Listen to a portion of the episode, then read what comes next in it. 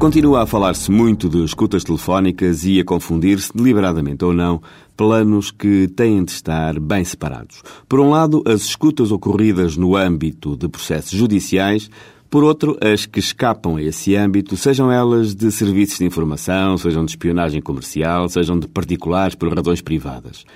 As únicas relativamente às quais podemos estar totalmente descansados são as que são feitas pelos órgãos de polícia criminal, porque, para além de ficarem registadas, permitindo a sua verificação, têm de se reportar a crimes de especial gravidade e passam pelo crivo de um magistrado do Ministério Público e, fundamentalmente, pelo de um juiz.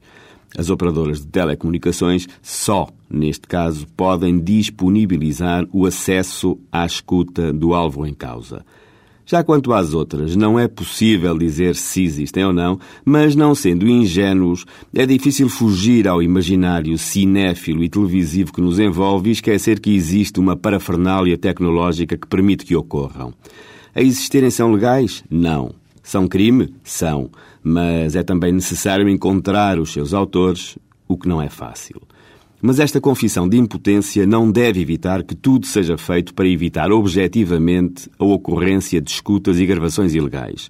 Neste ponto, e quanto às escutas telefónicas, já foi proposto, e creio que seria uma medida potencialmente eficaz, que existisse uma comissão de fiscalização nomeada pela Assembleia da República com funções de verificação junto das operadoras de telecomunicações. Porquê? Porque as escutas legais estão sindicadas pelo juiz e pelo Ministério Público, mas dentro das operadoras não existe qualquer controlo externo, o que, dada a relevância da matéria, não é muito compreensível. Fica esta proposta para reflexão. E agora uma nota final. De hoje a oito dias eh, já saberemos os resultados eleitorais e o que podemos esperar dos próximos tempos como cidadãos. Infelizmente, nesta campanha, os temas da justiça, apesar da relevância decisiva para todos nós, nós, pela sua transversalidade, têm sido e se calhar continuarão a sê-lo parentes pobres da discussão. Haverá, por certo, temas mais leves e fáceis de abordar, mas esta situação apenas leva a que, se a discussão e o compromisso não surgem antes da eleição, o que se seguirá será sempre uma surpresa. E nem sempre as surpresas são boas.